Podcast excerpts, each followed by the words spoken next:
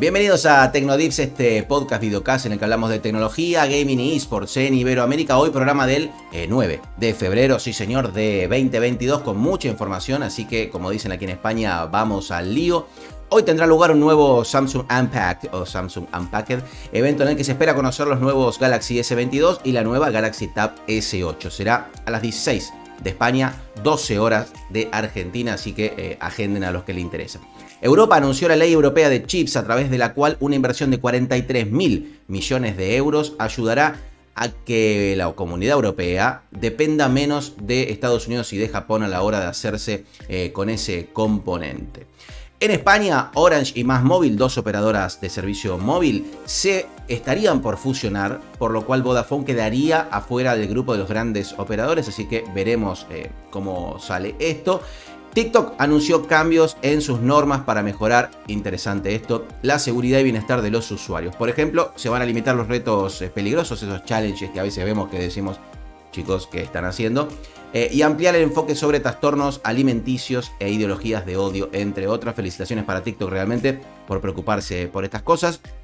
Apple finalmente anunció Tap to Pay, lo que permitirá que cualquier iPhone de los nuevos se convierta en una terminal de pago, sobre todo útil para quienes tienen comercio y quieren incorporar esa manera de cobrar. Qualcomm anunció un nuevo partner y es nada menos que Ferrari, el caballero rampante. La unión es una colaboración tecnológica estratégica que apunta a buscar coches más inteligentes.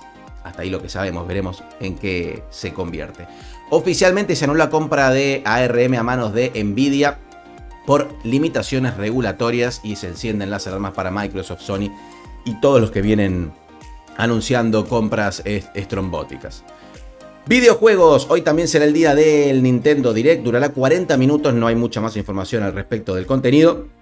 Y comenzará a las 23 de España, 19 de Argentina, así que también pueden agendarlo. Epic Games anunció que no actualizará Fortnite para que funcione en Stream Deck, la consola portátil de Valve. Esto quiere decir porque desde Epic Games dijeron que la audiencia de Linux es muy difícil de satisfacer. Buena manera de maquillarlo si es que el interés es otro.